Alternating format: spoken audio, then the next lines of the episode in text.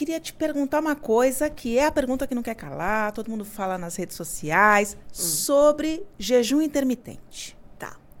Bom, jejum intermitente. Eu gosto muito de jejum intermitente, mas não acho que seja para todo mundo. Eu acho que ele tem Exato. que ser bem orientado, Sim. né? A pessoa tem que ser bem orientada para quê? Para que ela faça corretamente. O jejum, além do, do, do como que eu posso dizer?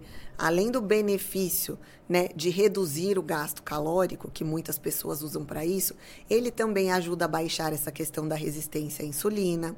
Ele ajuda a fazer com que o nosso corpo mande embora células que já não estão produzindo muito bem e produza outras células. Uhum. Ele faz com que diminua a nossa fome. Pode ser que no começo, quando você comece a fazer jejum, você sinta que você está com mais fome, mas depois você vai ver que, muito pelo você contrário, costuma, a sua fome né? diminui. Então, o jejum ele é muito bem-vindo.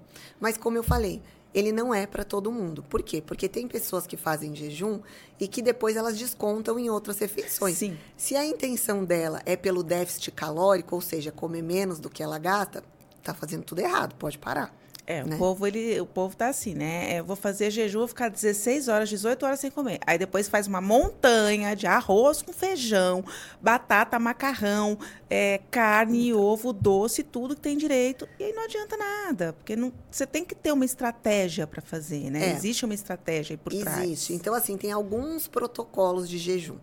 Mas aí falando dos básicos e, para ser bem sincera, dos que eu mais aplico na clínica. Bom, primeiro é um jejum básico que todos nós devemos fazer, que é o jejum de 12 horas, todos uhum. os dias, que é o intervalo entre o jantar e o café da manhã. Então, ou seja, você precisa pelo menos ficar 12 horas sem se alimentar, porque é um período que seu organismo vai ter para limpar, para fazer outras funções, porque uhum. para o nosso corpo é exaustivo, é cansativo fazer o processo de digestão, requer muita energia. Então, durante o sono, a gente tem vários outros processos que o nosso corpo realiza e que a ideia é que ele, né, a gente não está comendo nada, está lá dormindo. Então, o período, vamos supor, você acabou de jantar às 8 você só vai tomar café às 8 da manhã do dia seguinte. Então, esse intervalo de 12 horas é o, o, básico, é o que todo mundo deveria fazer. Ah, mas eu não consigo porque eu tomo café muito cedo. Jante mais cedo. Né? Aliás, quanto mais cedo jantar, melhor. Melhor. Tá? É, aí depois vem o protocolo de 14 horas, que seria, vamos supor, você jantou às 8, aí você deveria tomar o seu café às 8, você vai, não vai tomar às 8, você vai tomar às 10 da manhã. Uhum. Ou seja, você vai, aí você toma o seu café da manhã, normalmente.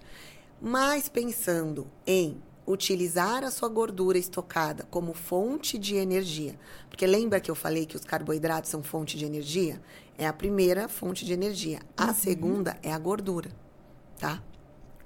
A proteína a gente é não usa ela, é não por é último. É para não usar. Até usa, mas no caso máximo, assim, é, é, muito difícil transformar a proteína em energia.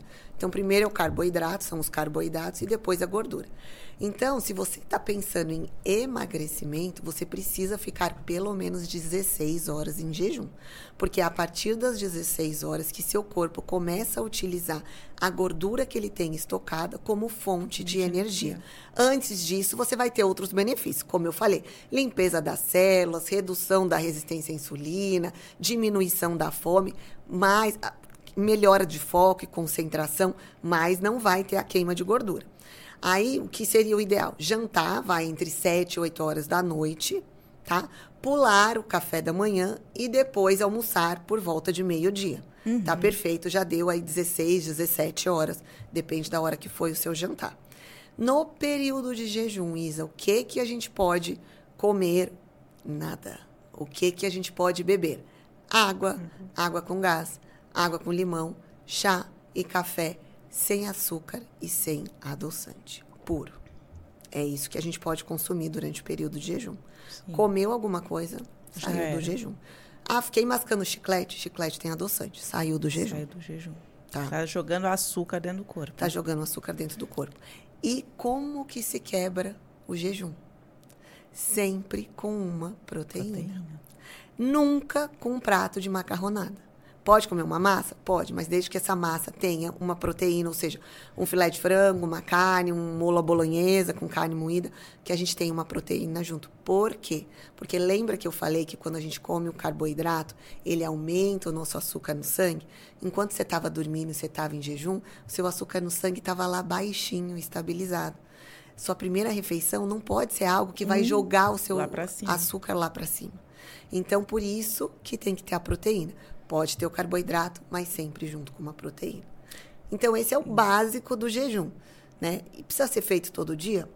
Não. Você pode começar fazendo uma vez, você pode começar fazendo duas vezes, você pode fazer três vezes.